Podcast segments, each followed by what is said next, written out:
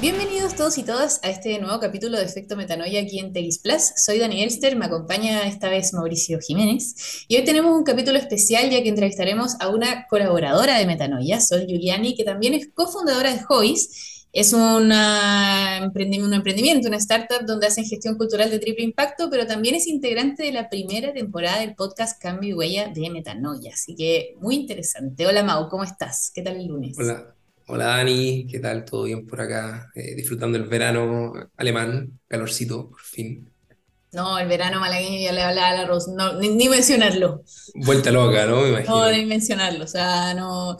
Con razón aquí tienen siesta de tres horas, no se puede funcionar en verano en la tarde, o sea, no me, me cabe duda la relación intrínseca que tiene el humano con el clima, o sea, de su forma y su personalidad y las culturas, de cómo afecta realmente el clima en, en la personalidad cultural, en la idiosincrasia que se puede tener, o sea, es muy, muy fuerte. ya, pero nos podemos ir ahí por la rama, no podemos... No, temazo, qué tema, qué tema aquel.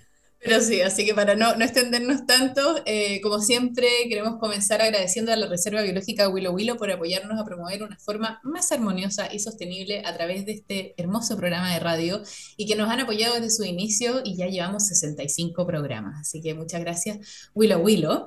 Y como mencionaba antes, vamos a hablar de un podcast interno de Metanoia, del área de cultura Metanoia que Mau lleva Así que, Mau, eh, partimos por quizás que tú nos cuentes, uno, qué es el área de cultura de Metanoia y dos, qué es el podcast Cambio Huella. Excelente. Eh, sí, eh, bueno, lo de cultura ya lo hemos hablado, pero nos encanta darnos vueltas sobre lo mismo porque es muy entretenido el tema. No darnos vuelta, es, reforzar. Es reforzar. La cultura, la cultura regenerativa son sistemas humanos, sociales, que permiten una, entablar una relación, un diálogo a través de la propia naturaleza humana con eh, el entorno, con la naturaleza que nos rodea, siempre parado en, el paradigma, la idea, la filosofía, de que todo es naturaleza, por lo tanto, cuando se conecta la naturaleza individual con la del entorno, eh, se produce una magia, como siempre decimos en metanoia, se produce un efecto transformador, un efecto regenerativo, algo pasa, algo pasa. Entonces, la cultura regenerativa es generar condiciones para que se manifieste esa, esa conexión. Y ahora, dentro de ese contexto, ya me a la segunda pregunta, ¿qué es este podcast Cambio Huella? Eh, es un podcast interactivo que hicimos en colaboración con Joyce, eh, una factoría de triple impacto argentina, y eh, su foco está en el emprendimiento, en startups como la nuestra, como la de Sol, que ya viene en, al siguiente bloque, como la de muchas otras startups que están apareciendo hoy día. Y reflexionamos, eh, conversamos y finalmente extendemos preguntas. Yo creo que eso es lo más importante. Extendemos, extendemos preguntas de emprendedores hacia otros emprendedores. Por ejemplo, hay uno que es de la va a un spoiler de los que vienen, pero también para ir, para ir calentando motores de los siguientes que vamos a ir sacando. La cultura del dinero, por ejemplo. Que, ¿Cómo nos relacionamos como emprendedores con el dinero? Eh, y después aparece el tema que es transversal a todo el podcast, y con esto ya tiro el siguiente ingrediente a la sopa, que es el que vamos a estar conversando toda la, la sesión con Sol, el propósito. Entonces, ¿cómo me relaciono, por ejemplo, con el dinero? Si mi proyecto es con propósito, distinto a un proyecto que, que un emprendimiento más tradicional o más convencional. Entonces, Cambio Huella finalmente es una propuesta interactiva que invita a reflexionar y a tomar acción. Siempre vamos dejando tips, vamos, eh, los emprendedores que nos van acompañando, que son, que son nuestros invitados, invitadas, eh, nos van a dejar material, nos van a dejar acciones concretas para realizar eh, en, nuestros ecosistemas de emprendimiento eh, proyectos y que finalmente activan esta, esta conexión con el propósito, con el triple impacto y con nuestro ecosistema de, social. Me encanta tu respuesta, creo que queda muy claro y espero que durante este programa genere la suficiente intriga para que lo vayan a escuchar en Spotify, ¿cierto? Porque ya lo pueden encontrar ahí, ahí van a encontrar los siguientes capítulos, también si siguen arroba efecto metanoia van a poder enterarse de los capítulos que ya está haciendo spoiler,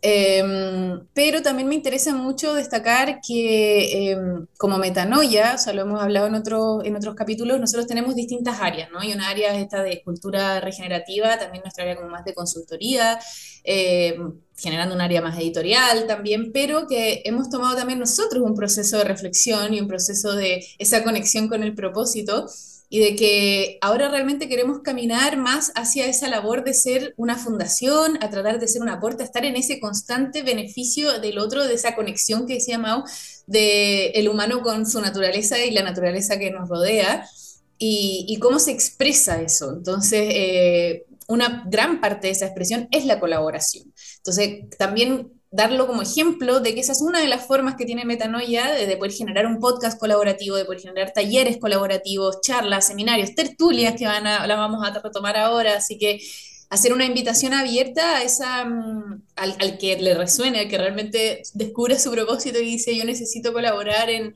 en temas de cultura regenerativa, que aquí hay una puerta. O sea, creo que, no sé, si tú quieres extender la, extender la invitación aún más, Mau.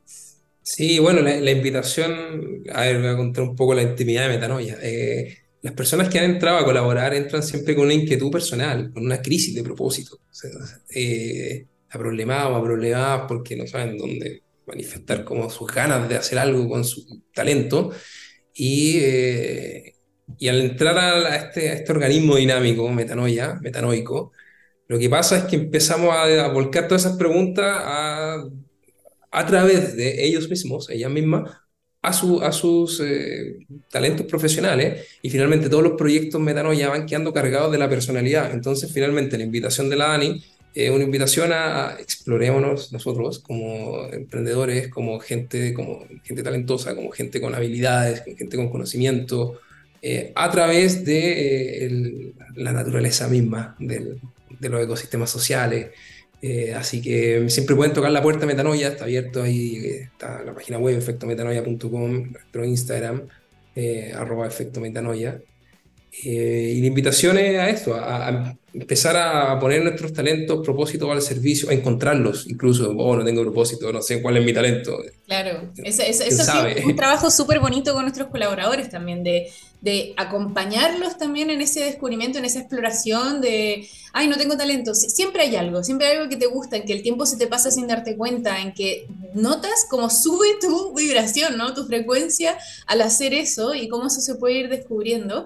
Y también en nuestra trayectoria, tanto como comunicadores, Rose, tú y yo, eh, como nuestro trabajo en Metanoia, eh, nos hemos dado cuenta que para lograr esa transformación profunda, para lograr esa metanoia, es demasiado fundamental entender el para qué hago lo que hago, para qué estoy haciendo esto, ¿no? Como si no está conectado el propósito con mi actuar, no es sostenible, no se va a generar un cambio, porque va a quedar en el mundo de la idea pero no se va a bajar a lo tangible. Y eso realmente está súper comprobado por 10 años de que llevamos en esto y como cada vez que nos llega una empresa, un proyecto nuevo, eh, un emprendimiento o una persona, nos damos cuenta que si no está esa conexión con el para qué, no importa todo lo que trabajes y hagas y digas y reflexiones, no va a bajar a una acción. De hecho, que, que, entretenido cómo lo vas personalizando en nosotros eh, como institución y como personalidades también de los que estamos haciendo metanoia que es lo que decía la Dani al principio, es lo, que nos lleva a decir hoy día como, a ver, replanteémonos hacia dónde vamos de nuevo, como por quinta vez, un poco para ver dónde, dónde encajan mejor nuestros propios talentos, que son procesos por descubrir. O sea, eso de que, ah, no tengo talento, bueno, quién sabe de qué se trata el talento propio. Esa, esa es la gracia un poco, lo vemos en Metanoia, lo sentimos así, de vivir de todo, de la vida, de saber de qué se trata mi vida y dónde pongo mi energía, y dónde pongo mi, mis horas de trabajo, dónde pongo el foco. el mm. foco, exactamente. Eh, y eso es lo que nos lleva hoy día a decir, eh, queremos dedicarnos más a estos proyectos eh, porque vemos un impacto, porque vemos un, impacto que nos mueve con más fuerza, impacto todo tiene impacto, porque vemos que, que resonamos de cierta, de una forma mucho más profunda y mucho más, con, con mayor buena onda, por así decirlo también fundamental esa parte, con eh, proyectos más colaborativos, educativos. Eh, claro, porque al final es lo que decimos, se trata de disfrutar, de pasarlo bien, como ¿por qué mm. quieres hacer algo más sostenible? ¿Por qué quieres regenerar algo? Porque se siente bien. Mm. Porque resuena también un poco eso de em, que lo hablábamos también con, con, la entrevista a Tomás de la sostenibilidad emocional, como cuál es el salario emocional de lo que estás haciendo, ¿no? ¿Cómo te está pagando eso emocionalmente a nivel de disfrute, de goce, de pasión, de conexión, de involucrarse, ¿no? Como que mm, eh, creo que tener eso consciente y lo mismo... Em, creo que retomo lo que dijiste en algún momento de, esta introducción, de que Metanoia es un organismo dinámico. Eso lo tenemos desde el día uno, o sea, llevamos tres años en esto, y Metanoia es un organismo dinámico, lo definimos de esa manera tan amplia, porque está en una constante evolución. Y vamos pasando por nuestra quinta reformación interna o algo así, pero qué lindo, ¿no? Qué lindo que va todo el tiempo cambiando, adaptándose y viendo esto para que siempre esté resonando. Sí, y, me, me encanta eso de que como, como hablas de la satisfacción, eh, porque se siente bien, porque finalmente nosotros lo, sentimos y lo, reflexionamos y lo, siempre lo hemos conversado también así, la satisfacción, de sentirse bien, es una consecuencia de la salud planetaria, de la salud de la naturaleza, vibrando en una frecuencia donde, ok, esto es, si se siente bien, casi como redondo, eh, esto es, eh, y esto es, viene tal vez de un lugar no solamente individual, sino que es colectivo, se siente bien se siente bien en la casa, se siente bien con la amistad, se siente bien con el planeta, se siente bien con el jardín, se siente bien con, el, con la empresa, se siente bien como, ok, ahí es. Porque es como una, ¿cómo decirlo? como esta conexión activa, diciendo como... Es la brújula. es la brújula, tocando los, los, botones adecuados para decir como, ahí está. Sí, totalmente. Yo creo que con eso vamos cerrando también esta introducción de cuál es su brújula, ¿no? Lo que nos están escuchando, ¿qué, ¿qué, los hace sentir que van por el camino que les hace bien a ustedes? Porque hay que dejar de lado también esas concepciones del camino correcto, de lo que está bien, porque está todo eso influenciado un poco por construcciones sociales, ¿no? Pero qué se siente bien a nivel interno, ¿no? A nivel tuyo, personal, y, cómo eso se puede en, transformar en tu trabajo también. Así que esperamos que este podcast que ahora vamos a entrevistar a Sol también motive a más gente a, involucrarse en el tema de emprendimiento con propósito. Así que muchas gracias, Mau, por esto. Yo creo que me quedaría aquí mil horas reflexionando sobre este tema. Así que como nuestros temas favoritos. Y bueno, pero eh, vamos a la primera pausa de hoy con la canción Sweet Jane de Velvet Underground y volvemos con Sol Juliane. Muchas gracias. Nos vemos.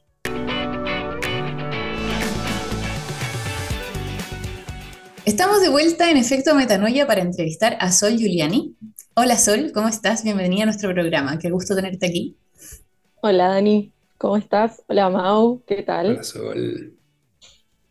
Un placer tenerte. Estábamos diciendo ya en, la introducción de que es un capítulo especial, que eres una colaboradora de Metanoia, así que eh, Mau va a tener el honor de contar un poquito más sobre ti. Bueno, para contarles sobre nuestra invitada, Sol es gestora cultural y le apasiona empoderar a las comunidades a través de la innovación social en la cultura y el arte, un tema que para Metanoia saben que es, eh, es un match pero exquisito. Su enfoque es generar propuestas integrales de triple impacto en los ambientes, en los ámbitos sociales, económico y ambiental. Cree firmemente en el poder del arte para contribuir a la creación de una sociedad más empoderada, libre y creativa. Trabaja con equipos multidisciplinarios creando conexiones entre empresas y organizaciones para que potenciar sus proyectos a través del arte y la cultura. Un match contigo también, Mau, ¿no? Imagínate. no solo con metanoia. Imagínate. Un match increíble. Sí, ha sido ya un, un, buen camino recorrido y bueno, para los que nos están escuchando con la Sol también convivimos en Málaga, no en la misma casa, pero en la misma ciudad y hemos hecho un montón de proyectos también em, en conjunto aquí. Así que es un honor tenerte hoy con nosotros y qué mejor que empezar con nuestro rinconcito metanoia, que es la parte más filosófica y reflexiva de nuestro programa, así que no hay preguntas em, como, o respuestas más bien incorrectas, sino que está todo permitido y mm, es para conocerte más desde ese lado personal y después irnos ya a lo más profesional. Así que la primera pregunta para ti, Sol, es ¿qué es la sostenibilidad para ti? Bueno, yo voy a decir que me preparé para esto, para ir al ser lo más eh, concisa posible. Eh, la sostenibilidad para mí en este momento la considero como un ámbito de conciencia, de, de, reflexión. Eh, me cuesta cerrarlo a algo, a un ámbito y aplicarlo solamente, sino como que siento que en este momento de mi vida es ser consciente de las decisiones que tomo a la hora de consumir desde información eh, consumo diario de compras, por ejemplo, hasta incluso les diría un paso más, eh, trabajo. Eh, ¿Dónde estoy trabajando? ¿Qué consumo dentro de ese trabajo? ¿Qué me aporta? Y entiendo la, sostenibilidad como hacer conciencia del poder que tenemos dentro de la sociedad a la hora de tomar decisiones en el consumo. Así me, me veo reflexivo, sí, como reflejada. Mira, que, eh, que, buena, o sea, a ver, que entretenía la respuesta, como que la ya haya un proceso de, de, reflexión y de, de, repetir la palabra concientización de hábitos y de consumo. Eh, te la voy a poner más difícil ahora o más, más profunda. ¿Qué es la regeneración para ti? Ah, la regeneración, les voy a confesar algo. Eh, cuando estoy en estos momentos así de reflexión, de investigación, siempre voy al diccionario a buscar la palabra madre, porque desde ahí empiezo a hacer como todo un proceso de, entendimiento, de, comprensión quizás. Y en este caso eh, busqué regenerar en el diccionario y la verdad que eso me llevó a la conclusión de que siento que la regeneración es realmente llevar a la acción de un modo coherente, consistente con lo que tengo a mano, lo que tengo cerca, lo que puedo, en esta toma de conciencia previa, ¿no? De, entender qué era la sostenibilidad para mí, de entender que se puede mejorar algo también, porque es como, bueno, pero una mejora, lo diría como honesta y quizás no, no desde un lugar de generaciones futuras y tal, sino como que a veces pienso, digo, la Sol del futuro, ¿qué le gustaría de esto? Entonces, como que hacerme cargo de eso hace que quizás la decisión que tome previa va más a la conciencia mía, ¿no? Como de, bueno, a mí qué me gustaría, si vuelvo a este lugar, ¿cómo me gustaría encontrarlo? Si dentro de unos años voy al supermercado, ¿cómo me, gustaría que sea? No sé, desde esas cosas. No sé. Sí, está, bueno, yo también hago lo, de, mm, eh, lo de ir al diccionario y ver, y ver desde ahí. Pero más, más que versión de diccionario, me gusta más eso de como qué, qué es para ti, ¿no? Como, cómo, cómo resuena esa palabra eh, en ti y escuchar un poco esto de, de, la acción y creo que eso es súper em, bueno, como de darse cuenta, como lo hemos dicho en otros capítulos, de que es dejar las cosas mejor al final, ¿no? O sea, de mm, no quedarse con lo neutro o de no hacer mal, sino de ir un paso más allá y dejarlo mejor, ¿no? Como de restaurar, no sé, Mau, ¿tú cómo lo ves? Claro, Sí, me encuentro muy, mira, mientras hablaba y anotaba esto, anoté dos cosas. Eh, de ir a la, a, la, a la, madre o a la fuente, creo que la regeneración, eh, casi teóricamente hablando, se basa de eso, de, de una, es una vuelta, como tomemos el prefijo re, como que está ese, ese, ese volver hacia un sentido, una forma, es un método, un mecanismo, quizá como eh, más humano, honesto, dijiste tú, y creo que eso igual es súper mm, empoderante, un poco tomándome de la presentación también, como saber que en, esta honestidad humana eh, tuya, en esta sol como más primitiva, más, más, más tú contigo mismo en tu propio speech, eh, encontráis un, un, mecanismo, encuentras una forma de asentar tus hábitos y tu forma de ser mejor como sociedad, como comunidad, como triple, como para todos los impactos posibles, eh, creo que ese es un poco, si no es eso la regeneración, ¿qué? Eso, es lo que, me, eh, lo que me hace. Claro, porque me parecían, me parece, siento muchas veces como las palabras se hacen muy grandes con la cantidad de información que hay y uno hay que, tiene que ser como consciente de qué lee, de dónde se nutre esa información y a veces cuando vienen preguntas tan así de qué pensás de esto concreto, eh, voy a las fuentes de esto, como bueno, pero ¿de dónde viene la palabra? No? ¿Cuál era el concepto de esa palabra? Y desde ahí, ¿cómo lo aplico en el día a día? Y en este momento me encuentro en, en este proceso, siendo incluso emprendedora y teniendo una startup que se dedica a esto, como decir, bueno, la sostenibilidad es mi momento de reflexión, de tomar conciencia, de estar atenta, de hacer preguntas que quizás a veces incomodan, pero saber qué hay del otro lado, ¿no? Desde el ámbito que sea.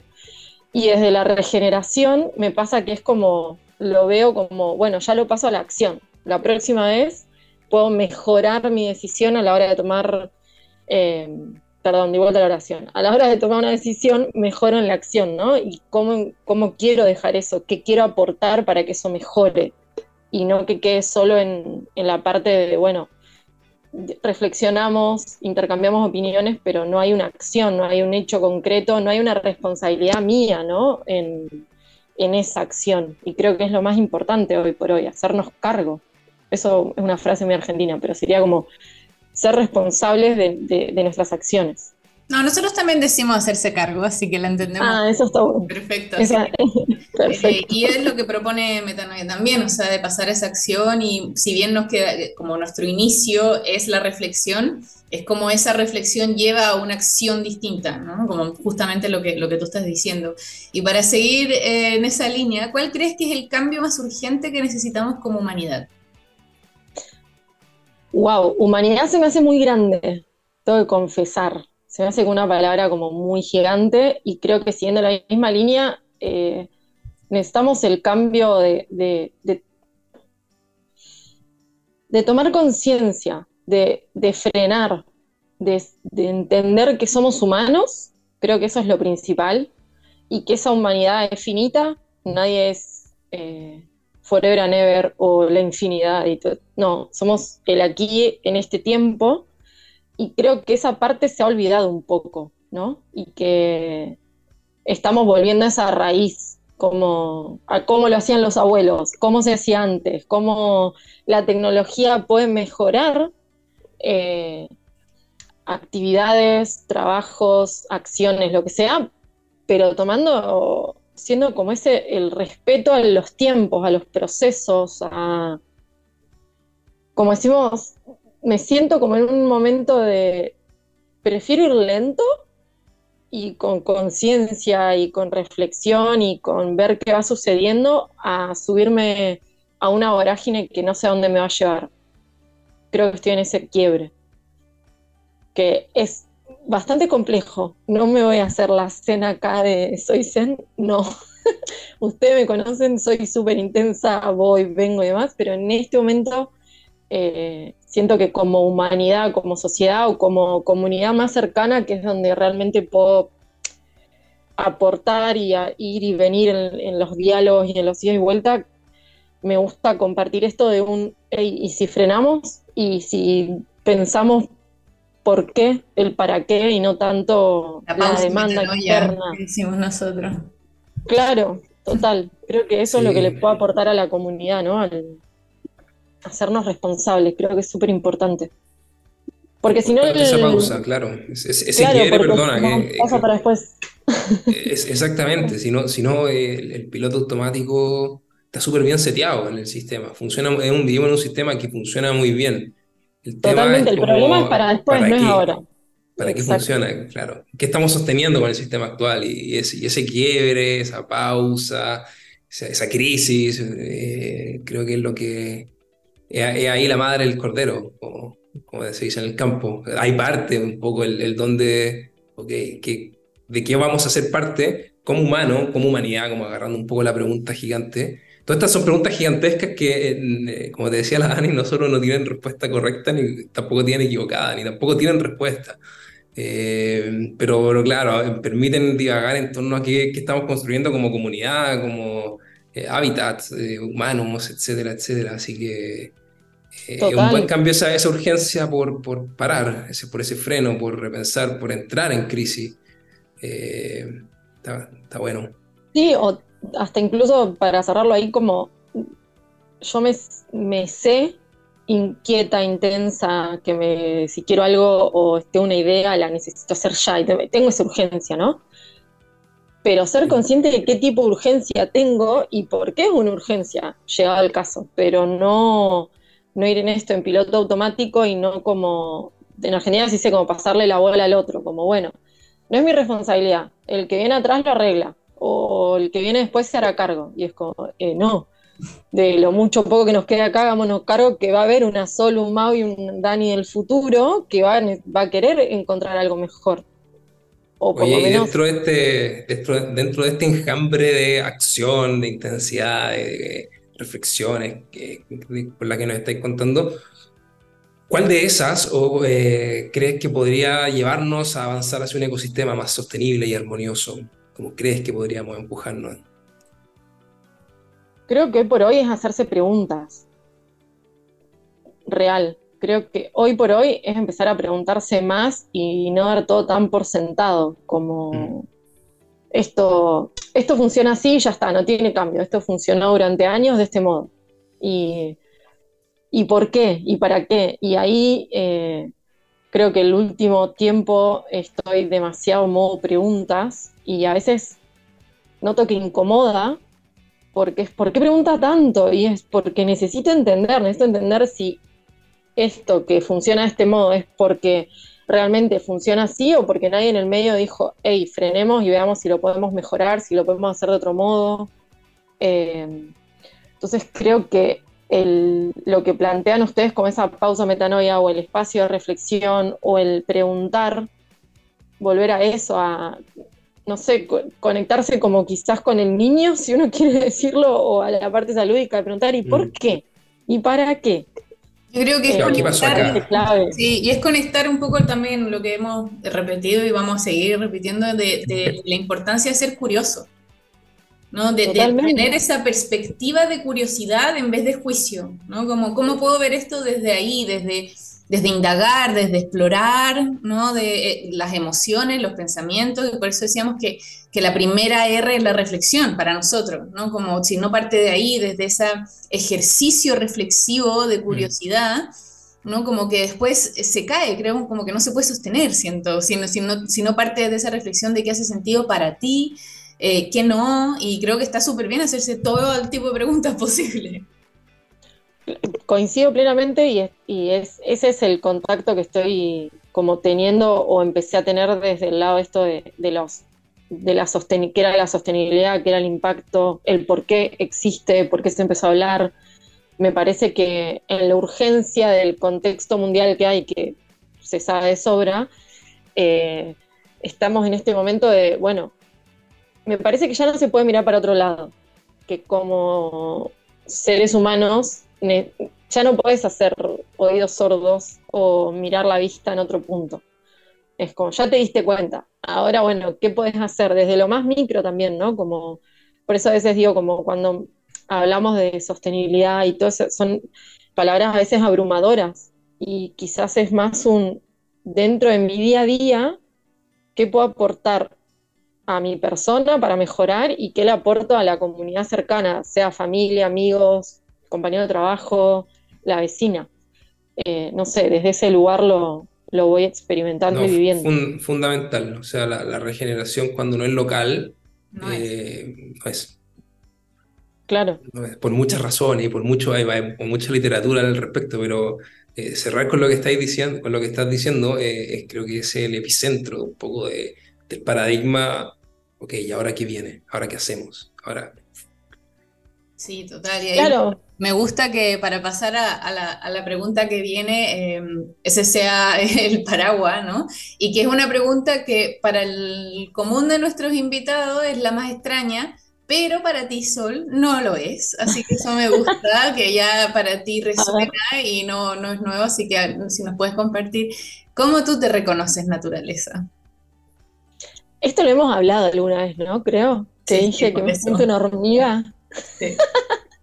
me siento una hormiga, no sé cómo explicarlo. Eh, quizás que por momentos observo la inmensidad de lo que me rodea, de ser, por ejemplo, bueno, eh, me mudé a Málaga, por ejemplo, entonces recorrer Málaga, pero es esa sentirme pequeña y que la ciudad y es como la hormiga que recorre sus túneles y sus cositas que hace, que no sé bien qué es porque no soy experta, eh, pero me reconozco así como esa pequeñez y desde esa pequeñez de ser hormiga lo he como pensado y reflexionado y a veces divago conmigo misma y es como, hasta me gusta el concepto que tienen las hormigas, de que trabajan en equipo, eh, una va, investiga, vuelve, le trae la información a la otra, la otra hace como que hasta me parece hermoso el modo en el que tienen su propia colonia de hormigas, ¿era?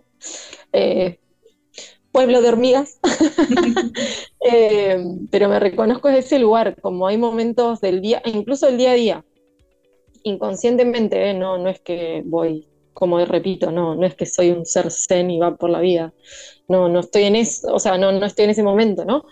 Pero sí me pasa que hay momentos en los que observo y digo, wow, qué grande esto y yo qué pequeña. No sé si es por mi estatura, que puede ser también, pero a veces como, no sé, la inmensidad de, desde la ciudad misma, que a veces miro los edificios son enormes y digo, ok, esto es muy grande, eh, como salir al, tener la posibilidad de estar en contacto con la naturaleza, eh, que esto también es como lo hemos, lo hemos hablado un montón, como tenemos que decir, tenemos que salir a la naturaleza. Eso ya es como frase que a mí ahora ya mucho eso ya. raro, claro, como ¿Tengo que salir a la naturaleza o soy parte de la naturaleza? ¿no? Sí, me acuerdo de esta conversación con la Sol de cuando yo le dije que todo es naturaleza, ¿no? O sea, de dónde estás, de todo, y que no es eso de salir. Claro, ese del, del, ordenador que estás utilizando ahora viene de la naturaleza, o sea, nada deja de ser naturaleza. No, hay escapatoria. No hay escapatoria. No, y para muchos la naturaleza está allá afuera. Y, es como, ¿cómo, hacemos ese cambio que no? Que todo es naturaleza. A mí me dice el ejemplo de que el móvil era un fósil y que era un dinosaurio y yo me quedé así como, ¿qué?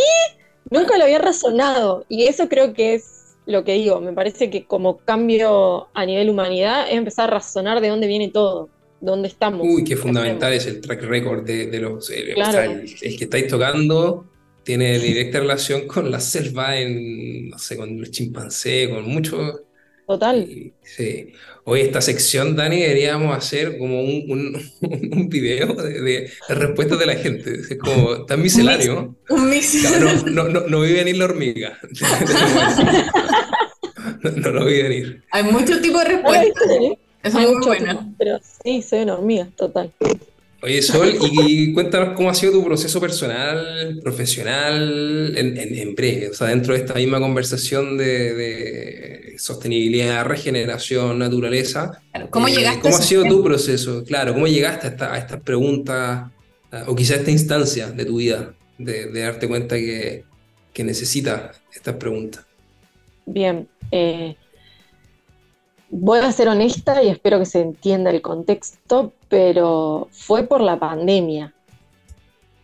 Eh, entiendo que cada uno tuvo una experiencia muy personal con ese contexto que había y a mí personalmente eh, lo tomé como, bueno, lo único que puedo hacer en este momento es hacerme cargo de mí y de qué hago en esta vida, un poco así, ¿no? Como tirando frases muy filosóficas grandes, pero real fue como, bueno, es momento de no hacer nada y que esa nada sea productiva. Y esa fue la clave, creo. O sea, como empezar a entender que había, por ejemplo, hábitos de consumo que habían empezado pre-pandemia, pero que venían desde una inquietud interna que capaz que no tenían nombre y apellido o no se sabía de dónde. Y empecé no sé, descubrí algún podcast, algún programa en YouTube o algo que empezaban a hablar, ¿no? De, o empezaban a hablar para mí, vamos a entendernos, capaz que vengo súper retrasada en tiempos y demás, pero el proceso fue ese, fue como encontrarme eh, con un montón de tiempo disponible que antes no había tenido o que no me había permitido tener, esa es otra pregunta, eh, en la cual empecé a, a escuchar y a indagar y a saber de, eh, toda esta cantidad de preguntas que tenía quizás internas o ser consciente de, ah, ok, esto lo empecé a hacer antes, pero quizás lo había empezado a hacer porque una amiga tenía un emprendimiento y la quería ayudar a mi amiga y me enganché con tal actividad, ¿no?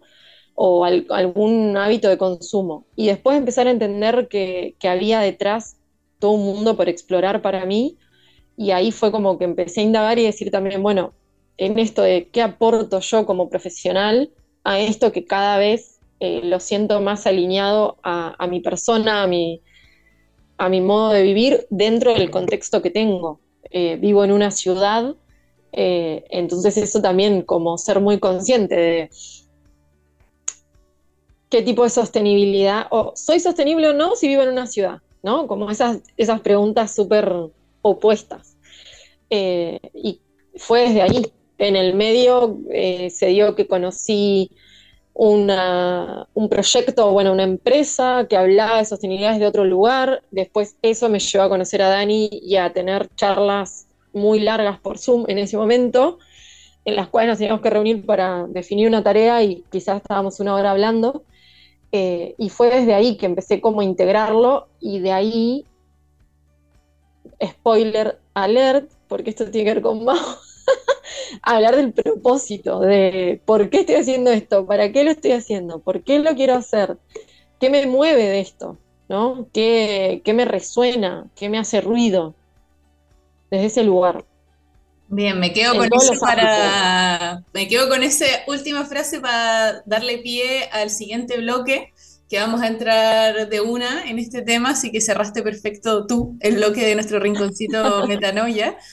Y sí, ha sido lindo también como colaborarte en ese camino de hablar de, de, distintos conceptos, de paradigmas, de que metanoia sea un aporte y una inspiración también para eso, y como esa esa como alimento a la curiosidad, así que me, me alegras de escucharlo en, en, tu camino. Así que bueno, terminamos el rinconcito Metanoia, gracias. Nos vamos con la canción Me and Bobby McGee de Janis Joplin y ya regresamos. No se vayan.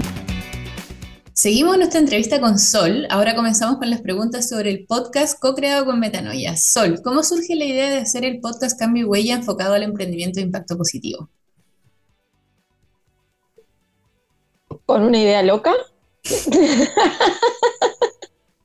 Em, del momento cero creo que fue como una idea mutua, eh, viene desde el lado de Metanoia, de que querían explorar la parte más como cultural, entiendo, desde una necesidad que tenía Mau, y nos lo propusieron a hobbies y nos pareció sumamente interesante y, divertido explorar esa, posibilidad, ¿no? de usar la experiencia mutua de, ser emprendedores, eh, unos radicados en Chile, otros en Argentina, ahora en Europa, haciendo un mix, y desde esas inquietudes y que eran, en algunas eran diferentes, en otras compartíamos lo mismo, eh, pero creo sobre todo que lo que nos motivaba era como el explorar, el crear un podcast que mezcle temas diversos desde la experiencia propia. Creo que eso fue la motivación principal. Son buenas las ideas, Lucas. Total, siempre. Qué, antigua, qué antigua esa pregunta, como que Sí, se me hizo un montón de tiempo atrás, porque ahora será ya un año y medio, por ejemplo, desde que empezamos esto, y claro, fue totalmente eh, una inquietud, canalizar inquietud y la apertura de cada uno de, los, de las personas del equipo en explorar. No sabemos hacia dónde vamos, pero eh, sabemos que hay que ir. Pero vamos. Claro. Ahora estamos más Cuéntanos, ¿qué entendemos por proyectos con impacto positivo? Interesante. Eh, desde, chica ya. Sí, desde hobbies y desde mi, eh, digamos, área profesional, inquietudes profesionales, pienso en, en impacto positivo en, desde el lugar de ser conscientes qué quiero generarle a quizás al público, desde eh, público, habla, dígase, comunidad, mis compañeros de equipo alrededor, como qué beneficio les puedo aportar, qué, mejora, qué por qué estoy queriendo hacer este proyecto, ¿no? Porque muchas veces eh, tenemos inquietudes personales que dicen, wow, esto puede ser una super idea, quiero ir a trabajar, no sé, a tal comunidad o quiero hacer esto, pero perdemos de vista eh, principalmente el saber si ese, esa comunidad, ese colectivo, esas personas realmente tienen esa misma inquietud, tienen esa necesidad, ¿no? Entonces, eh, para mí enfocarse y, y pensar el impacto positivo tiene primera instancia saber si el lugar en el que voy a ir a trabajar, en el caso como, pueden ser los proyectos en los que trabaja Hobbies, que involucra a comunidades, que eh, involucra a colectivos que muchas veces son vulnerables, realmente tienen esa necesidad.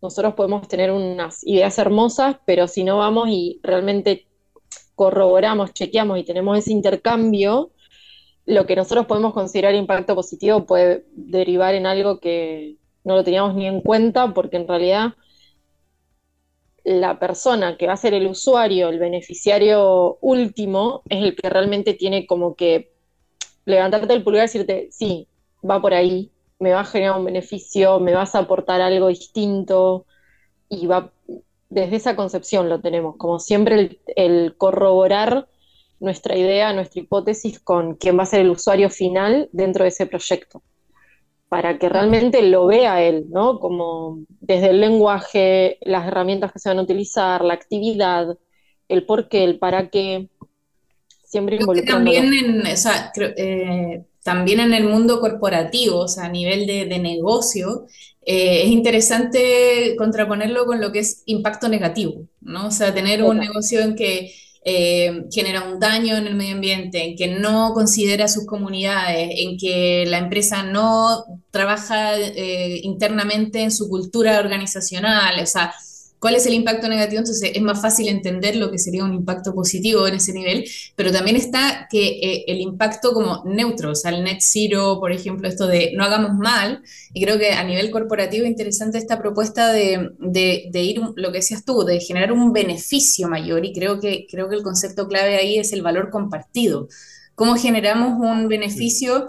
Eh, no solo a los inversionistas, a los fundadores y, a, los que están eh, como liderando una empresa, sino a todos sus stakeholders, a todos los que están involucrados, ¿no? a, la, comunidad, al territorio, a los trabajadores, eso es lo que estás como, eh, contando tú. Entonces, em, eso me parece súper interesante como transformación a nivel de, empresa, de emprendimiento, de, de startup.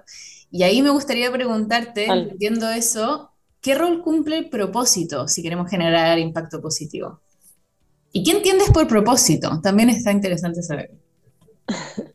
Entiendo por propósito hoy por hoy que esté alineado mis, quizás decírtelo así, como mis sueños, mis anhelos personales con la visión mía de futuro profesional. ¿No? Como a dónde quiero llegar, dónde quiero trabajar, qué quiero hacer.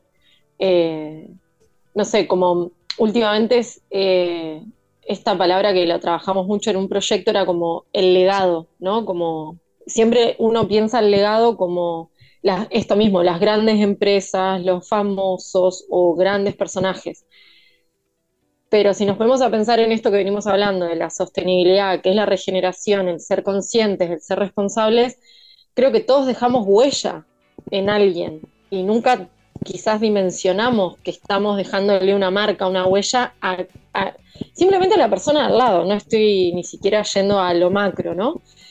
Entonces, para mí el propósito hoy por hoy tiene que ver con esto, qué tipo de camino profesional y personal quiero transitar dentro de mi vida. Y si siento que están alineados, eh, el trabajo para mí es un disfrute el trabajo para mí es como un juego y, no tengo miedo de decir que para mí el trabajo es un juego, porque ahí entra la creatividad, entra lo espontáneo, entra el contacto con el otro y estar abierto a qué te dice el otro o no, eh, como quizás dejar de lado esta rigidez eh, que nos enseñaron o nos inculcaron de cuando sos profesional tenés que ser rígido dentro de esta cajita y no pensar en nada más. Y si estamos pensando en impacto positivo, estamos pensando en sostenibilidad, estamos pensando en regeneración, tenemos que pensar más allá. Eh, porque si no, no estamos haciendo nada y quedamos quizás más en lo conocido como greenwash o demás. Entonces, para mí el propósito es fundamental para que no sea, sobre todo ser coherente, que siempre lo repito, es como, sé coherente, sé, sé honesto. Lo planteaste recién, Puedes tener una startup que tiene un impacto negativo. Y en algún punto todos tenemos una huella negativa a nivel sostenibilidad. Y está bien también hacerse cargo, también está bien reconocerlo y no, no sentir quizás vergüenza por eso, pero sí es verdad que si lo ves y sos consciente de eso, decir, bueno, ¿qué puedo hacer en pos de una mejora? ¿Qué puedo aportar para mejorar? Entonces me parece que ahí es también ese, ese cambio de humanidad, ¿no? El hacernos responsables, me viene desde ahí. Y para mí el propósito hoy por hoy en las startups tiene que ver con esto, de puede ser, hablando como hablo así siempre a lo, a lo, más material, puede ser la mejor startup del mundo en sostenibilidad y si vos no te lo crees, si vos no sos consciente de eso, va a llegar un momento en que se te va a acabar el, el hilo, digamos, ¿no? Como va a llegar un momento en el que no te va a importar más nada, que no lo vas a poder mantener en el tiempo. Entonces, eso me parece que es clave, si no tenemos alineado nuestro estilo de vida, nuestro propósito personal o qué queremos a nivel personal con, qué, con lo que buscamos, queremos, anhelamos a nivel profesional, me parece que siempre va a ser como una pelea, una lucha, y nunca vamos a pasar a tener un trabajo de disfrute, sea el que sea. No necesariamente es solo el que es emprendedor y se anima a emprender. Me parece que también ese balance lo puede tener alguien que decide trabajar en una corporación. Y eso también está bien.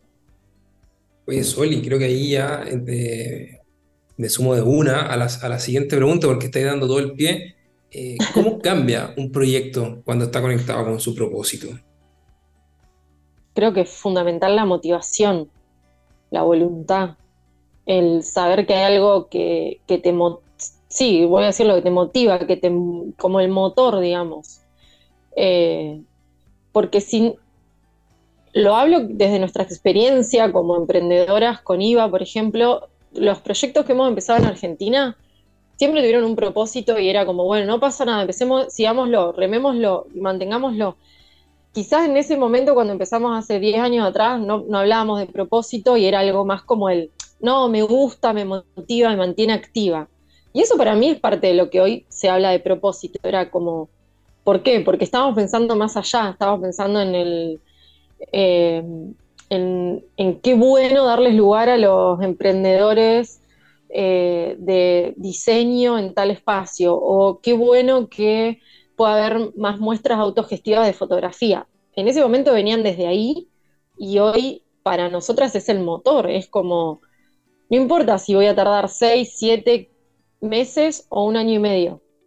Yo sé que lo voy en tu a experiencia, lo va a estar. en, tu experiencia en estos casos, ustedes han podido eh, ver, así como sentir o, incluso medir eh, cómo, cómo agarran un proyecto que tal vez no tenía su propósito claro y cae en, en, otro, o sea, se transforma en el proceso que usted hace en su asesoría, por ejemplo. O sea, en, dónde se siente eso dentro de un proyecto o una empresa? lo vemos sobre todo en, la voluntad y en la, en, la voluntad de mantener ese proyecto. ¿Qué, ¿Por qué te levantás la mañana? ¿Por qué tenés otra reunión a las 10 de la noche porque no hay otro hueco? Eh, ¿Por qué quizás es festivo en un lugar y vos decís, no, voy a trabajar dos horas? Eh, lo hemos visto sobre todo con los artistas que trabajamos, eh, que cuando logran poner en palabras cuál es ese propósito que tienen como artistas, que no es fácil. Nosotros trabajamos mucho con artistas y los artistas, eso creo que es otro capítulo aparte, pero vamos a centrarnos acá en el propósito. Una vez que, lo, que logran poner en palabras concretas cuál es el propósito del, por el cual son artistas, son profesionales del arte, empiezan a pensarlo desde otro lugar, por ejemplo, tener un modelo de negocio, pensar en sostenibilidad, pensar en impacto, pensar en qué tipo de exposición quieren. Entonces, realmente se transforma. Y después con otro tipo de emprendedores que hemos trabajado dentro de la industria creativa o incluso hemos tenido contactos con por fuera de la industria creativa, pero que, no están conectados con ese propósito, se pierde de vista quizás el, el big picture, ¿no? Como, no, estoy acá encerrado trabajando y cuando les brindamos herramientas o otra visión de ¿Te pusiste a pensar en, por ejemplo, en la cadena de valor de la producción? Que ese artesano que le compraste tal producto eh, le generó un impacto económico, fue, gastó dinero en su comunidad y eso da una inyección y, y le mostraste todo ese proceso, es como un momento de quiebre que está buenísimo porque es como, ah, ok, entonces todo lo que tengo dentro de mi emprendimiento lo puedo ver desde otro lugar que ya tiene un impacto o un beneficio hacia, tanto hacia adentro como hacia afuera. Y ahí, eh, en, eso, en ese proceso que te decía Mao, o sea, de entender el propósito y todo, y que han trabajado, o sea, tú decías, eh, eh, hobbies lo tienes tú con IVA, por si que realmente escuchan que es IVA y no sepan quién es, ¿no? Que dijeron, dije, uy, no, no, no la hemos nombrado. la, cofundadora de Hobbies es fotógrafa y desde ahí, bueno, tenemos un camino recorrido. Por eso, y ustedes están en, Argentina, nosotros estamos en España, hemos tenido emprendedores de distintas partes, el programa, el podcast de Cambio y Huella es de experiencias de entre emprendedores, y ahí me gustaría preguntarte si has visto o qué diferencias realmente has visto entre la cultura emprendedora latinoamericana y la europea. Interesante la pregunta y voy a tratar de ser eh, concreta. Creo que mm, el emprendimiento en Latinoamérica mm, nace desde una necesidad. Puede ser diferente porque cada país tiene una realidad diferente, ¿no? Entonces ahí entra lo sociocultural que me encanta y me apasiona, pero para ser más concreta. Pero nace en Latinoamérica, nace más quizás de una necesidad, una urgencia y hay algo clave que es que por más que vos tengas el mejor modelo de negocio, tengas la mejor idea, nosotros en Latinoamérica vamos siempre con esta inestabilidad y aprendemos a trabajar con esa inestabilidad y desarrollas una startup en la inestabilidad. Entonces todo el tiempo te mantiene creativo, te mantiene en lo que se ahora innovación o cómo hago para lograr el objetivo, no puedo ir por este camino recto, tengo que encontrar este modo, el B, C, D, llegas hasta el Z hasta que lo lográs. En el medio sí o sí tenés que generar alianzas y tenés que compartir tu idea con el de al lado para poder lograr ese objetivo. Entonces me parece que esa inestabilidad que tiene Latinoamérica genera un ambiente de emprendimiento creativo, de que no hay miedo al, emprender en algún punto. Es, ¿por qué no? Si, digamos, hablando mal y pronto es como peor de lo que estoy no voy a estar. bueno, emprendamos y veamos. De espanto, claro, totalmente, totalmente. En quizás el emprendedor que está en Europa tiene un contexto de estabilidad que le genere, que hace, desde mi humilde percepción y de lo que he ido trabajando, hace que tenga un poco más de miedo, reticencia a la hora de la inestabilidad que tiene un emprendedor. Entonces, hacen un modelo de negocio, buscan la forma y es más lineal. Y donde esa línea un poquito se desvía, le genera totalmente como una gran crisis. Y ahí es donde las veces que hemos trabajado les aportamos con esta, bueno, la crisis es una oportunidad. Eh, saquemos a flote todas las herramientas que tengas. Eh, porque uno nunca sabe por qué herramienta interna puede tener que quizás no está ni siquiera ligada con la profesión, pero te sirve para resolver un problema, un challenge y demás. Y me parece que esa es la gran diferencia. O sea, el emprendedor europeo planifica, desarrolla su startup, su emprendimiento, su proyecto en una estabilidad tal que quizás eh, necesita ese empujón extra hacia la creatividad, hacia el no sentir miedo cuando algo no sale como lo tenía previsto y planeado. Están como en ese proceso cuando creo que en Latinoamérica, digamos, la inestabilidad lleva a continua evolución y cambio y tener la creatividad dentro de los negocios para mantenerlos a flote. Oye, Sol, ya que nos estás planteando como desde el, contexto de cada, de cada uno de estos, eh, me paso ahí a preguntar cuál sería como el primer paso, por ejemplo, para comenzar o para darle un twist a, a un proyecto y eh, entrar en el camino del impacto positivo, este impacto responsable e involucrado. Me gustó, solo para comentar, me gustó mucho cuando, cuando respondías que eh, eh, lo del impacto positivo tiene más relación con involucrarse, con conocer la realidad efectiva de lo que está pasando más allá que con un buenismo o lo que todos entendemos por lo que es positivo y bueno. creo que estar ahí, entender, y también lo comentaba, como los stakeholders o, o, el este ecosistema, entenderlo desde adentro, eh, y hacerse y tomar acción o ser responsable de eso, creo que ahí, ahí fui como descargando apuntes, como ahí está lo positivo, más allá de si es bueno o malo o, cualquier tipo de carga, como más cultura, de lo que entendemos como positivo culturalmente hablando. Claro. Pero bueno, eso y ahora vuelvo a la pregunta, ¿cuál sería el primer paso? Porque tú dirías como, ahora eh, quiero impacto positivo para mi proyecto, vamos por acá. Me parece que el primer paso empieza por entender hacer, empieza desde el hacerse cargo.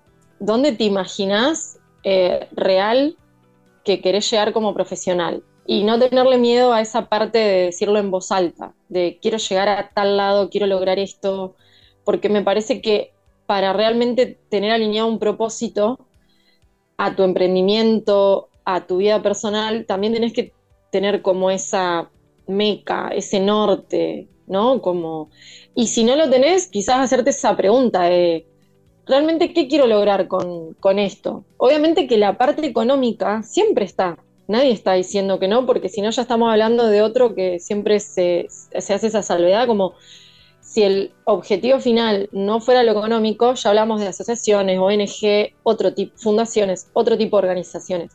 Pero si vos te estás planteando tener una startup, un emprendimiento, eh, o mismo dentro de tu empresa, lo económico siempre está. Eso es fundamental. Pero me parece que la pregunta es esta, como bueno, lo económico está, pero ¿cómo voy a generar ese dinero? y dentro de cómo genero ese dinero, qué decisiones tomo desde adentro de la organización hacia afuera y cómo esas decisiones me van a llevar a lograr mi meta personal y profesional, ¿no? Como eh, esto, volvemos a lo mismo, a las preguntas, como realmente esta decisión ¿Es honesta conmigo? ¿Es honesta con, con, los valores de la empresa, de la startup? ¿O la estoy haciendo porque, no sé, es una tendencia, todo el mundo lo hace, yo lo quiero hacer porque creo que me va a llevar a tal lugar?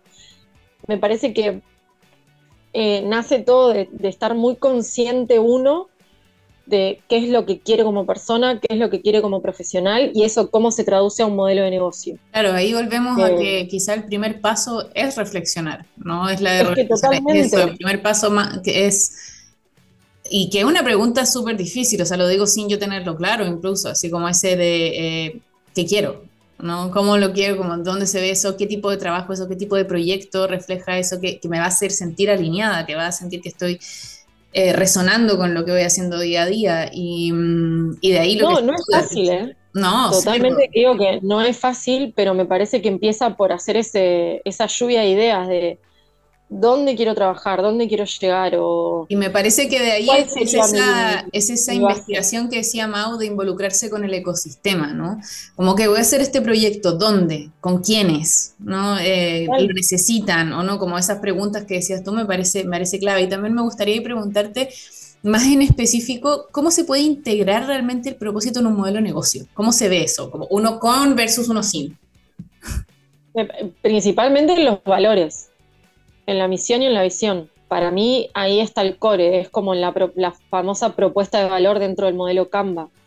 Eh, porque vuelvo a lo que dije antes, va a llegar un momento en el que si vos no sos honesto y transparente con esa propuesta de valor que nace de uno, porque también hay que, quizás esta salvedad, no sé si la habíamos hecho o no, pero cuando uno es emprendedor, eh, no es que tengo un, no sé, un traje o hay otra Sol que es la emprendedora y le toca un botón, sale y hace emprendedora. Es la misma que está acá en la radio con ustedes, la misma que sale quizás con los amigos, es la misma persona. Entonces, ahí es, me parece, esa coherencia de la que siempre hablamos nosotras en, en Joyce, como Obviamente que uno se va a adaptar al contexto y demás, pero si no está esa coherencia de que a mí me motiva algo y eso lo transformo a negocio y lo pongo en la propuesta de valor, va a llegar un momento en el que o me voy a agotar, no voy a querer saber nada, o la gente que es mi consumidor, que es mi cliente, que es mi usuario, se va a dar cuenta de esto es puro humo, como se dice en Argentina. No, eh, si pregunto de más, no hay sustento, no hay, no hay de dónde agarrarlo. Entonces me parece que una propuesta de valor honesta es estar alineado con ese propósito de qué me motiva, por qué emprendí. Emprendí por lo económico, perfecto, pero ¿qué quiero lograr a nivel social? Y si no quiero pensarlo a nivel social porque me abrumo, es que quiero lograr con mismo con mi socia, si empecé con alguien, o qué quiero mejorar conmigo mismo de mi contexto, que eso puede ser social también, ¿no? Empezando adentro hacia afuera. Y en lo ambiental puede ser preguntarse, decir, bueno, qué tipo de decisiones puedo tomar que por lo menos no sean negativas, lo que hablabas y lo que pusiste sobre la mesa. Si es neutro o es persistente, pero por lo menos ser consciente, decir, bueno, reduzco esta mínima acción. No sé, reduzco el plástico, voy a la reunión en bicicleta, que a veces la gente es como, ah, eso es obvio. No, no es tan obvio. No es tan obvio. También me parece clave eso, no dar por obvio nada, no dar por verdad verdad absoluta de que todo el mundo lo sabe. Entonces, cuando hacemos esas preguntas de qué es lo que veo yo para la sostenibilidad y cómo lo aplico a los, a los proyectos de triple impacto que nosotros diseñamos, a mí a veces me pasa como, ah, pero esta conexión era obvia y la persona del otro lado me dice, no, no lo había pensado así. Entonces ahí también entender que para el otro no es obvio y que todo el tiempo es un ida y vuelta. Sí, total. Y creo que es importante estar en eso de de no aspirar a esa perfección, sino lo, más, lo mejor que se puede, ¿no? Que es lo mejor que puedo hacer en las condiciones que estoy y en el momento en el que estoy ahora. Porque claro, en un futuro te va increíble, puedes hacer una evaluación de impacto y bla, bla, bla, pero hoy, ¿qué puedes hacer? Bueno, no imprimir papel, lo que sea, tú un montón de cosas de, tu alcance. Entonces me, me, parece muy bien tu respuesta de eso, de, de tener esa conciencia, como me quedo con tus respuestas de reflexión, de preguntas, de conciencia, de responsabilidad, ¿no? Y de partir por ahí de hacer ese proceso eh, de indagación interna, ¿no? Así de... Eh, creo que 100% va por ahí, y perdón, para unirte ahí, es ninguna acción es chiquita, también hay que entender eso, es no me voy a comparar con San Sostenibilidad, que es una macro corporación de sostenibilidad, soy una startup, somos dos personas, nos autogestionamos, entonces en ese contexto cuáles son las mejores decisiones que puedo tomar. Entonces también entender esto como no, tanto la comparación para sentirte menos, sino quizás un, ok, ¿cuál es la empresa ideal para mí dentro de mi área? Me encantaría llegar a tal, pero ¿qué puedo hacer hoy? Y ninguna acción es chiquitita, porque creo que esa es la parte que el cliente, usuario, seguidor, cuando vayas creciendo, va a ver que, ah, mira, al principio no imprimía papel, pero ahora lo evolucionó con esta acción o con otro. Entonces, tenés de dónde, de dónde nace y hacia dónde voy. Oye, Sol, ya que estás tocando el tema de la escala, eh, poniéndolo en contexto de este podcast, eh, de esta, el tema del emprendimiento, hemos hablado de, empresas que son dos, dos socios, tres socios, o sea, que están eh, empezando a hacer estas, estas preguntas grandes por primera vez, que un poco también el contexto del podcast, digámoslo, el contexto de audiencia y público. Em, ¿Qué consejo, qué en tu experiencia, en lo que has visto, en los casos, eh, crees que puede ser para esta escala de proyectos eh, y empresas que se puede empezar a hacer para medir este impacto positivo? Em, claro, porque las grandes mediciones para una empresa gigantesca, uno va a una, una consultora y te sacan un, report, un reporte gigantesco en una empresa que, está empezando o que son pocas personas que no tienen mucho como recursos para hacer una consultoría en torno a esto, sino que cómo podríamos partir eh, midiendo impacto positivo de una startup. Impacto positivo, me parece principalmente que hay que ponerle una acción a ese impacto positivo. una acción eh, basada en algún, en un, sí, una acción, un verbo, ¿no? Como, ok, ¿qué quiero medir? Un, y entonces te van a decir no, o como decimos nosotros, voy a poner el caso de nosotros, como el visibilizar, concientizar, educar, así como súper grandes. Ok. Pero ¿cómo lo mido? Yo, nosotros lo medimos por particularmente en decir, ok, si vamos a una reunión, por ejemplo, tenemos como dos o tres preguntas eh, que son muy nuestras, muy a lo sol e IVA, y que se la hacemos a la otra persona, ¿no? a la otra persona. Y si la otra persona nos responde así, es como, bueno, ok, quizás ahí el impacto positivo no fue tan directo, tan grande, porque ya conocía el, eh, la palabra o conocía la teoría o demás. Pero si nos dice, no, no tengo idea, nosotros lo ponemos como check. Te impacté porque te hice pensar, te hice reflexionar, te motivé a que googlees algo, ¿no? Y nos está pasando ahora como ejemplo concreto y práctico. Claro, son dos o tres preguntas muy nuestras, eh, que me parece que eso también es lo rico, como encontrarle el, propio lenguaje a, lo que uno promueve o, está desarrollando, ¿no? Y hoy por hoy tiene que ver mucho con nuestro statement de slow business, slow social media, y lo estamos viendo en esto, en que con clientes que tenemos, eh, es como, ¿pero de qué va esto? Como no entiendo, ¿no? Y esas preguntas nosotros las chequeamos como, ok, impactamos positivamente en concientizar. ese es el primer paso, en visibilizar que hay otro modo de generar eh, modelos de negocio. Después, siempre San Google puede colaborar en eh, darnos números de cómo podemos, por ejemplo, simple, podés googlear como eh, papel igual a árboles.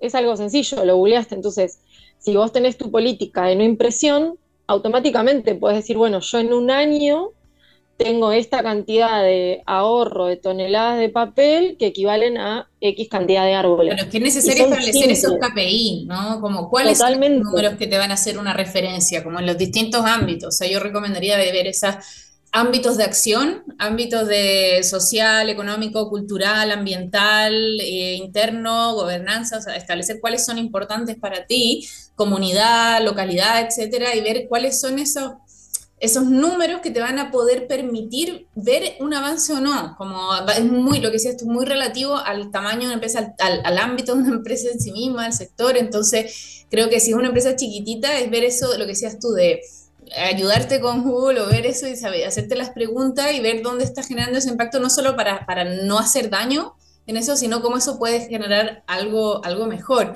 Y te voy cortando, eh, Rose. Me, me extraña, extraña la Rose. Eh, Sol, em, porque el tiempo vuela y ya se nos va, así que para ir cerrando nos pasa siempre, en que esto uno piensa que le queda para un montón y en verdad ya se fue.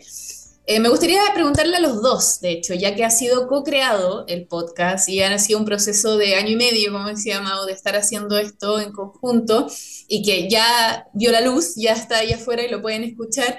En una o dos frases que cada uno me dijeran, ¿cuál creen que es realmente el impacto que puede tener un podcast como Cambio y Huella? Mau, ¿vas vos o yo? Voy, voy. Eh, eh, eh, es, medio simpático porque también se conecta con el, de dónde nace esto. Eh, salió entre medio en la conversación que no es fácil hacerse estas preguntas, sobre todo emprendiendo, fue a propósito del, contexto latinoamericano, donde, claro, o el contexto europeo, donde efectivamente como el estándar de vida no apremia tanto en la mayoría de los casos como el latinoamericano. entonces, claro, realmente empezar a hacerse preguntas grandes es fregado, difícil. Y, y este podcast, eh, un poco el, como su, en su génesis está en el acompañar, en el ofrecer la experiencia fracasada de usar las herramientas clásicas del emprendimiento, eh, saber eh, la resiliencia que tiene el 200% de los emprendimientos que existen, de reinventarse, de reinventar la herramienta, de parchar la herramienta, de convertirla en otra cosa, de la carta GAN no funcionó y fracasó por le entró agua al bote, ok, se parcha con esta otra herramienta y a poco ir construyendo estos relatos entre emprendedores para emprendedores eh, que vayan contando la experiencia y el, vayan contando el, el, no sé, acompañándose en esta frustración gigantesca de emprender, pero tanto gratificante y que finalmente, nada, es para llorar de emoción, eh, poder, poder realmente hacer un impacto positivo. Bien, Sol.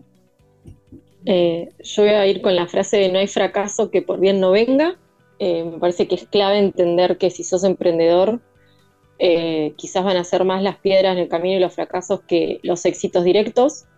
Entonces, en cambio, Huella lo que buscamos es motivar, compartir nuestra propia experiencia, pero no, no vendiendo que todo es color de rosas, sino esto mismo que decía Mau, como ¿Cómo lo solucionamos? ¿Cómo fue nuestra experiencia, tanto la nuestra como la de los invitados? Y me parece clave que el mismo nombre lo dice, que es eh, dejarles una huella, dejar un granito de arena en el que nos escuche y aportarles algo que haga como un mini clic, al menos, para nosotros eso ya va a ser un impacto positivo, el generar el clic de, ah, esa reacción. Yo a veces, muchas veces pienso en qué tipo de reacción va a tener esa persona eh, con los proyectos, el diseño, y muchas veces digo, si la otra persona hace como un, ah, no lo había pensado, listo, eh, estoy como en paz con, ese diseño de proyecto o búsqueda del impacto positivo. Y en este caso creo que Cambio Huella comparte eso. Eh, cómo empezamos como emprendedores, cómo queremos crecer como profesionales y sobre todo haciendo como comunidad, entender que, que la competencia no existe en realidad, que cada uno es único en su modo y en su negocio y que y le aporta al conjunto. Me encanta. Y escuchándolo a los dos, yo hago mi propio resumen y creo que Cambio y Huella es un podcast que realmente pone en valor fracasar. Como que normalmente ha sido un tabú y creo que ponerle un valor y verle la oportunidad que trae eh, es súper importante y el sentirse escuchado, el sentirse eh, conectado a otros, el que, ah, a mí también me pasó eso, ¿no? Lo que decíamos de valorar la experiencia del otro, su curva de aprendizaje y poder inspirarse en otras historias. Creo que ese es un, un, gran aporte que tiene Cambio y Huella. Así que gracias a ambos y a Nati también, que ha sido parte del proceso de crear un podcast como, como este y espero con ansias escuchar los siguientes capítulos. Así que muchas gracias Sol por estar hoy con nosotros. Gracias. Y, y, poder también motivar a que nos están escuchando a hacerse esas preguntas, porque hay veces que no es necesario que estén relacionadas al negocio, al emprendimiento, a un proyecto, sino a uno mismo, ¿no? De cómo estamos nosotros con nuestra vida, con nuestro propio, como sabemos cuál es el propósito, se lo han cuestionado, se los dejo como tarea metanoia para la casa, como alguna vez se han preguntado cuál es su propio propósito en, en la vida. Eh, y cómo eso está relacionado con, con, el trabajo. Así que gracias Mau, gracias Sol, nosotros eh, gracias. porque ya se nos acabó el tiempo, así que nos vemos el otro lunes, como todos los lunes, aquí en Efecto Metanoia por TX Plus, y los vamos a dejar con la canción All Along the Watchtower de Jimi Hendrix, y que tengan una buena semana. Hasta la próxima. Un abrazo grande, muchas gracias. Adiós, gracias.